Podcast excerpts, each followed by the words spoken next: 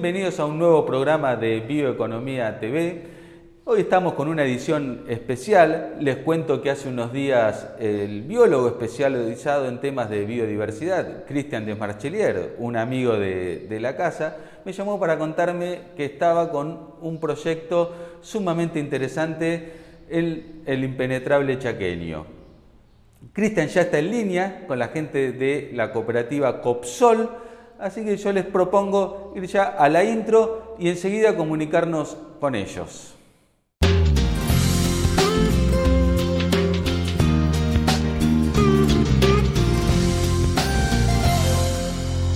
Porque sos de la tierra donde se amasan los sueños. Sueños del granero del mundo. Un granero del mejor trigo. Trigo que cuidan estas manos sabias Manos que trabajan nuestros campos, campos que tienen la mejor tierra, tierra que nutrimos con urea. Somos de la tierra del alimento y en ese origen está todo. Profértil, vida para nuestra tierra. Eh, como te acordarás, Emiliano, hace unos meses estuvimos eh, hablando sobre el tema de la preservación de la biodiversidad y cómo hacer esto a través de la puesta en valor de la misma, ¿no? Y hablamos sobre varias ah, alternativas, varias opciones, como por ejemplo las más conocidas, que son eh, la emisión de bonos verdes, em, el ecoturismo y algunas alternativas un poquito más arriesgadas, como por ejemplo la bioprotección y todas estas cosas que están pasando en nuestra región, en varios países de Latinoamérica. Y también, si recordás, mencionamos una alternativa que a mí me parecía que era interesante eh, para Argentina, que era el desarrollo de productos eh, a partir de la biodiversidad para los mercados de alimentos funcionales, suplementos dietarios, mm, cosmética y, bueno, y habíamos quedado ver algunos, algunos casos particulares que ya se están eh, llevando a cabo en Argentina que pueden de alguna forma demostrar que es una opción posible, ¿no?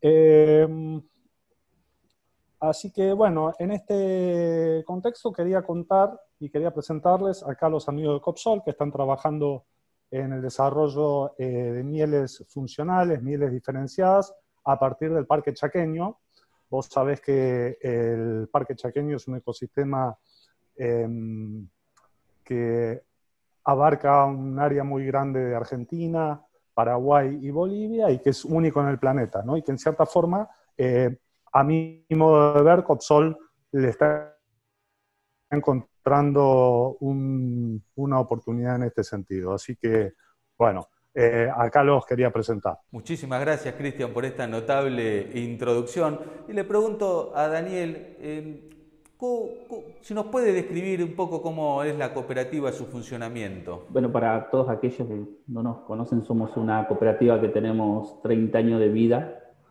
Eh, nos dedicamos a la producción y a la exportación de, de miel. Desde el año 2005 somos certificados orgánicos y trabajamos con, para tratar de darle el, precio diferencial a las, a las, a las mieles que producimos. Eh, trabajamos alrededor de 250 familias aproximadamente que ocupan la zona de Santiago del Estero, Chaco, algo de Jujuy y queremos, bueno, con casi prácticamente queremos trabajar con todo el norte de Argentina. Eh, Trabajamos, eh, tratamos de trabajar en ambientes sanos, digamos, y para tratar de darle un, alimento de mayor calidad a, todo aquel que, eh, que, quiera consumir algo diferente, digamos. A Cristian, que es un científico vinculado a la biodiversidad y a los productos naturales. O sea, ¿cómo juega, Cristian, la ciencia detrás de un proyecto de, biodiversidad? Bueno, de muchos puntos de vista, Emiliano. Em, por ejemplo, si quisiéramos abocarnos al caso de Copsol eh, en sí, eh, hay áreas de la biología que juegan un papel fundamental. Por ejemplo, el tema de la fenología, que seguramente ellos te van a contar con mucho más detalles que yo, pero el conocimiento de cómo funciona la floración de las especies nativas de la zona es importantísimo para lograr eh, una mayor eficiencia en el proceso, por ejemplo. ¿no? Otra área es el de la farmacología. Eh, hablamos de eh, mieles que hasta el momento mm, conocemos las, las bondades nutricionales, si querés decirlo de alguna manera, pero también está la, posibilidad de transformarlas en mieles funcionales, en alimentos funcionales, una cosa que cada vez más se está pidiendo en el mundo con un valor agregado eh, muy importante, ¿no? Y en ese sentido, eh, ahí hay una gran oportunidad de trabajar en vinculación con el sistema científico-tecnológico para poder demostrar esa, esa, esa, esa, diferenciación ¿no? sobre la salud que pueda tener. ¿No? En el caso de algunas mieles de, de Copsol, por ejemplo, eh, se descubrió un trabajo que hizo Copsol en colaboración con la Universidad de Tucumán, que tienen un alto eh, contenido de polifenoles, ¿no? que quizás es uno de los niveles más altos que existen en, las mieles en el mundo. ¿no? Entonces, eso podría darles eh, algunos beneficios sobre la salud que habría que comprobar. Y así podemos encontrar también, eh, por ejemplo, en el área, mm, en el área de digital, eh, los trabajos que seguramente ellos te van a poder contar con mucho más detalle que se están haciendo en trazabilidad, en sistemas de trazabilidad que son totalmente novedosos, ¿no? que em, utilizando tecnología de blockchain, etcétera, que pueden, eh, pueden hacer la trazabilidad de una colmena en, en, impenetrable hasta una góndola en Roma, por ejemplo. ¿no? Qué bárbaro, ¿eh? qué impresionante. Bueno, vamos a empezar a, este, la margarita un poquito, a ver si nos, este, a, entender un poquito. Eh, en primer lugar, ¿cuántos productores son los que están eh, asociados o agrupados dentro de eh, la cooperativa? Y después me gustaría que me describan un poco cuál es este, la labor de la cooperativa, cómo se van componiendo, o sea, cómo se llega a desde el inicio de la abeja hasta la miel final o al mercado al exterior? La cooperativa es, es una cooperativa de trabajo, eh, somos en realidad pocos miembros, somos 12 miembros, socios, y, pero hay, eh, digamos, trabajadores dentro de la cooperativa, sumamos cerca de un total de 27, serían. El, todos, muchos aspirantes a socios. El, eso es lo que hace Copsol. Eh, alrededor de Copsol hay uno, existe una red de proveedores, si se quiere, de mieles diferenciadas, que son productores eh, campesinos que están instalados en, el monte del Gran Chaco Americano, en, toda la región. Esos productores forman parte de algunas cooperativas o de otras asociaciones a las cuales ayudamos a potenciar desde lo institucional pero a la vez esas, esos productores, esas familias, son socios de una asociación de productores orgánicos que se denomina APONA, y APONA a nivel institucional con COPSOL tiene un, tenemos firmado un, convenio de cooperación, que es un consorcio de cooperación, que regula la etapa comercial, si se quiere, de, entre COPSOL y los productores toda la, toda esta, digamos, todo lo que te acabo de contar, eh, digamos, ha sido trabajo desde hace bastante tiempo de COPSOL, ¿sí? Incluso nosotros hemos instalado por primera vez la apicultura en la región norte de Santiago del Estero, donde no existía como actividad, y bueno, hoy nos encuentra conformando esta red que, digamos, sigue caminando y fortaleciendo e innovando las tareas, si se quiere, eh, nosotros tenemos organizada la red junto con los productores que como núcleos productivos en distintas localidades de la región, desde Sausalito, Campo Gallos, Santo Lugares, y te menciono, te puedo mencionar más, eh, son, eh, son pequeños poblados, algunas pequeñas ciudades u otras pequeñas comunidades donde los, los productores, digamos, de manera eh, grupal o, formal a través de una cooperativa producen mieles orgánicas. Y en cada una de esas localidades ha ido fortaleciendo lo que es la infraestructura de extracción de miel, ¿sí?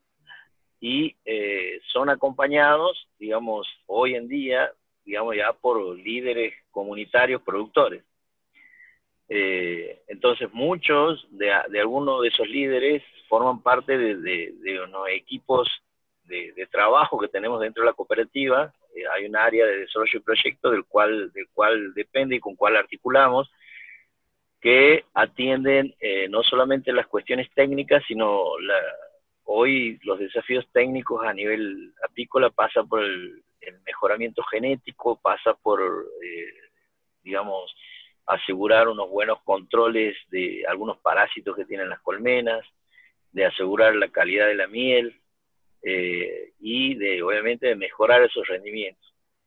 El, no, estamos en una etapa en la cual, digamos, ya la difusión de la apicultura básica eh, la hacen las comunidades, no lo hace COPSOL como el inicio, y esto es los cursos de iniciación apícola, los primeros pasos en apicultura, esos, digamos, ha quedado como a cargo de cada una de las comunidades. Y lo que nosotros estábamos en estos momentos, digamos, con todo, todo este gran equipo, es eh, tratando de mejorar la productividad y mejorar la calidad de la miel y obtener nuevas mieles. Eh, en, dentro de Copsol, las mieles, digamos, van a llegar desde el campo eh, a una planta de acopio que es realmente de mucha tecnología, que está en la banda Santiago del Estero, que donde la, donde la miel, digamos, ya viene con su trazabilidad de campo, se vuelve a hacer una trazabilidad interna en planta y eh, la recibe lo que es el, equipo de planta de Copsol eh, y se almacena la miel en una cámara de frío eh, durante toda la temporada. hemos hecho, obviamente, en Santiago del Estero las temperaturas son altas en los momentos de la cosecha y como para mantener la naturalidad de la miel, ¿sí? Sobre todo las características organolépticas y frescura de la miel, las mieles almacenadas en cámaras de frío. Probablemente seamos los únicos que hacemos esto, al menos en el norte de Argentina, no lo sea en el resto del país. Eh, desde ahí las, las, mieles van a, van a ser, eh, digamos, seleccionadas, eh, loteadas en cuanto a características, en algunos casos organolépticas, y físico-químicas, con los cuales, digamos, los, técnicos de planta van a hacer mezclas o blenes de miel, ¿sí? Eh, para mantener color y homogeneidad en, el, sabor de, las mieles que se fraccionan y se venden en, Argentina. En cuanto al mercado externo, digamos, las mieles en su gran mayoría se exporta a granel en tambores, pero también eh, eh, pasan por esta selección, clasificación y mezcla antes de ser exportadas. La cooperativa en la, en la central no solamente cuenta con una, eh, tiene, digamos, cuenta también con la parte administrativa de, la, cooperativa y eh, toda la, hay un departamento de calidad que está atento a que se cumplan todos los procedimientos de inocuidad y trazabilidad. La verdad que Cristian mencionaba que ustedes hacen un producto diferencial, una miel diferencial sobre la que este, se produce en otras áreas del país. Eh, ¿A qué se da esta diferencialidad? ¿Qué es lo que eh, genera que este, este plus, ¿no? Eh, ¿Qué particularidad tiene la región? Bueno, el Gran Chaco Americano obviamente es un ecosistema donde, como todo ecosistema, distinto al Amazonas, distinto a la llanura pampeana, a la Patagonia, con especies vegetales digamos, particulares que no existen o, digamos, cuyas poblaciones se dan en, en, esta región. Entonces, e, e, esas poblaciones de, digamos, de, especies vegetales tienen una, una, oferta de néctar y polen que eh, viene resultando de, ya no tan desconocida desde hace tiempo y, y la cual nosotros tratamos de discernir cuáles son, ¿no?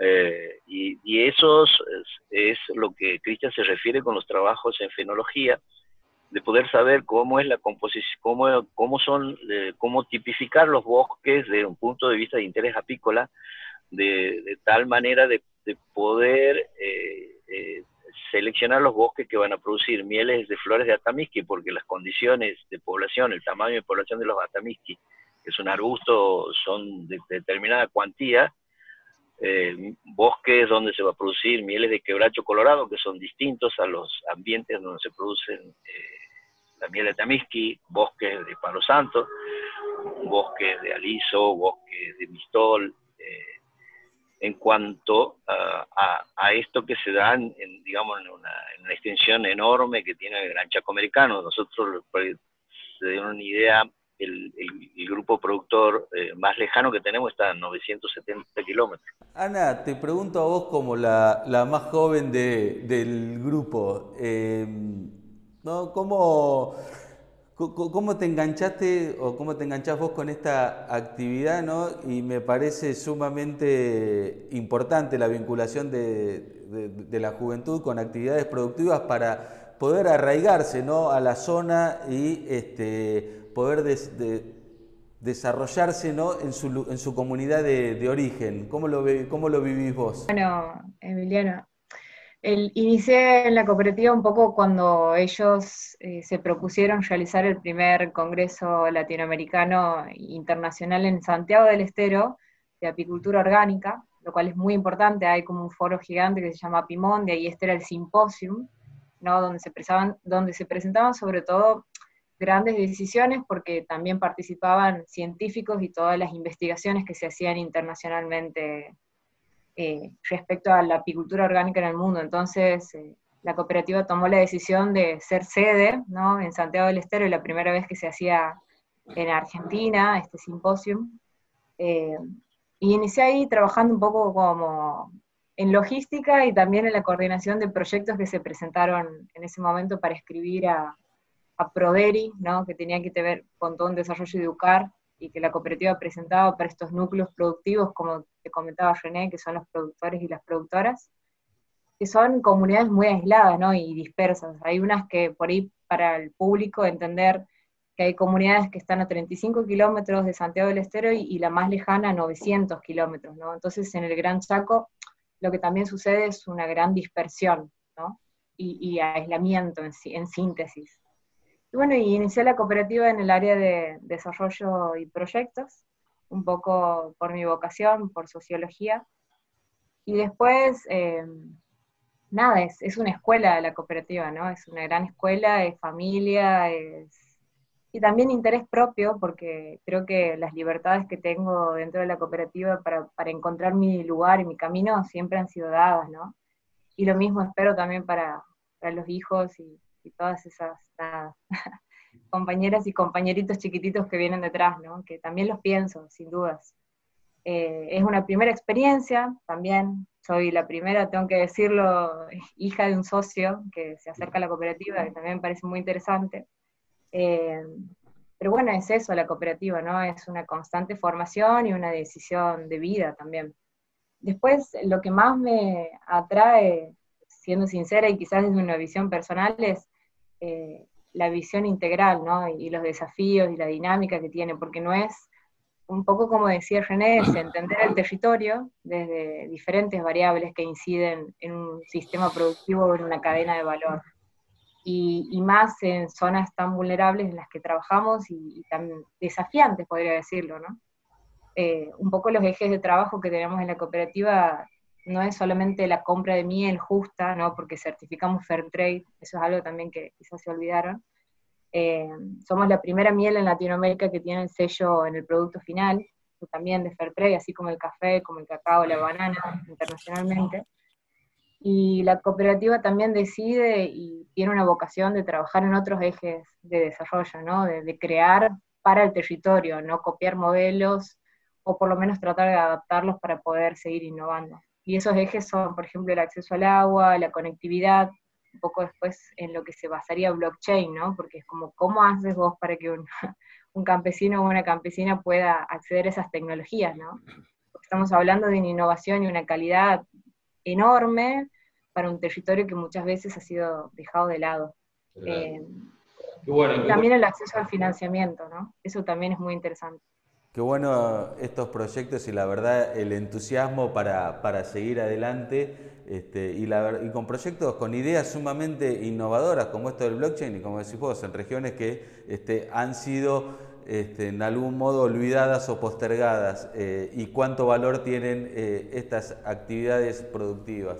Cristian, no sé si querés preguntar algo más, este, aprovechando que los tenemos en línea. Eh, quiero que nos cuente un poquito sobre el producto final, ¿no? Porque ya creo que contaron todo el proceso y bueno, yo vivo en Buenos Aires y lo primero que quisiera hacer es, terminando esta nota, es ir a comprar, por ejemplo, eh, los productos que tienen ustedes. ¿Nos podés contar un poquito sobre, eh, sobre el producto, la marca, la, la parte de comercialización, etcétera? La idea es que, como te comentaban Daniel y René, casi todo el porcentaje de nuestra miel va al mercado externo, ¿no? Es Europa, Estados Unidos. Eh, y la idea es, hoy en día, tratar de apostar también a, que se reconozca nuestra miel y el agregado de valor, estos productos tan únicos del Gran Chaco en Argentina, ¿no? Y por qué no después en Latinoamérica. Creo que ese es nuestro siguiente paso. Eh, con nuestra marca de miel que se llama Miel Guaira, también nos pueden encontrar como Miel Guaira en Instagram o en las redes sociales, es muy importante. También comunicarse a través de, la página web o del Instagram para realizar compras dentro de Buenos Aires, estamos en Capital hace poquito. Y la idea es eh, presentar un poco este producto tan único para los argentinos y las argentinas, ¿no? Y también salir un poco de Santiago del Estero. Son uno de nuestros blends eh, más importantes, son flores de monte nativo, es una mezcla interesante de flores, también pueden entender que captamos todo este e-, ecosistema en un frasco. Y después nuestra miel emblema, que también aprovecho es el mes de noviembre, donde inician las floraciones, que es de este arbusto que comentaba Cristian, René y Daniel, eh, que es el arbusto de la tamiski, ¿no? que es una caparidácea nativa del Gran Chaco, y es una miel que solamente se produce en esta parte del mundo, así que la estamos ofreciendo hoy en día al mercado nacional. Y próximamente todos estos frascos de producto final eh, van a estar eh, Hoy en día existe el sistema, no sé si René después quisiera comentar, pero van a tener un código QR donde el, consumidor o la consumidora van a poder escanearlo y, conocer todo lo que existe detrás de la miel, ¿no? Eh, y sobre todo los productores con los que trabajamos y el trabajo de la cooperativa. Bueno, genial. Este, de mi parte, muchísimas gracias por, estos minutos, por conversarnos, por contarnos el proyecto. La verdad que es fascinante eh, y seguir en contacto para cualquier avance, cosas que vayan este, logrando y que quieran comunicar, con gusto. Para nosotros este, somos entusiastas este, de, de, este tipo de proyectos, del desarrollo local de las economías regionales. Creemos que es una parte fundamental de la bioeconomía. Gracias. Muchas gracias. Estamos atentos. Muchas, gracias. Emiliano. Agradecemos enormemente a Cristian Desmarchelier y a todos los integrantes de la cooperativa Copsol por prestarse a conversar con nosotros en este tan interesante proyecto y como siempre los invitamos a darle like si les gustó la entrevista, a recorrer el portal bioeconomía.info para enterarse de todas las novedades que circulan en el mundo de la bioeconomía y a seguirnos a través de nuestras redes sociales y el newsletter. Muchísimas gracias y será hasta la semana que viene.